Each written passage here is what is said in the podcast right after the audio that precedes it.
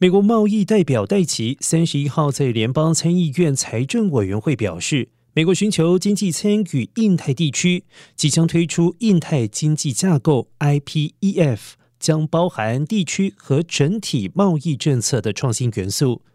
对于台湾争取加入 IPEF，戴奇说还没决定，IPEF 的参与方还在讨论当中。戴奇表示，美国和台湾去年重启闲置了五年的贸易暨投资架构协定 （TIFA） 会谈。台湾是美国主要的贸易伙伴，也是整体上不可或缺的伙伴。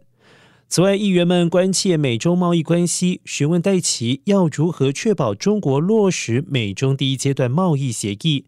戴奇说，过去数个月以来，与北京的对话聚焦在采购成果。据他了解，现实状况对话非常困难，但美国不会关闭对话大门。目前，美国不考虑下一阶段贸易协议。现阶段除了关注中国落实现有协议的采购承诺之外，也会协议未涵盖的智慧财产以及相关技术被迫转移等重要问题。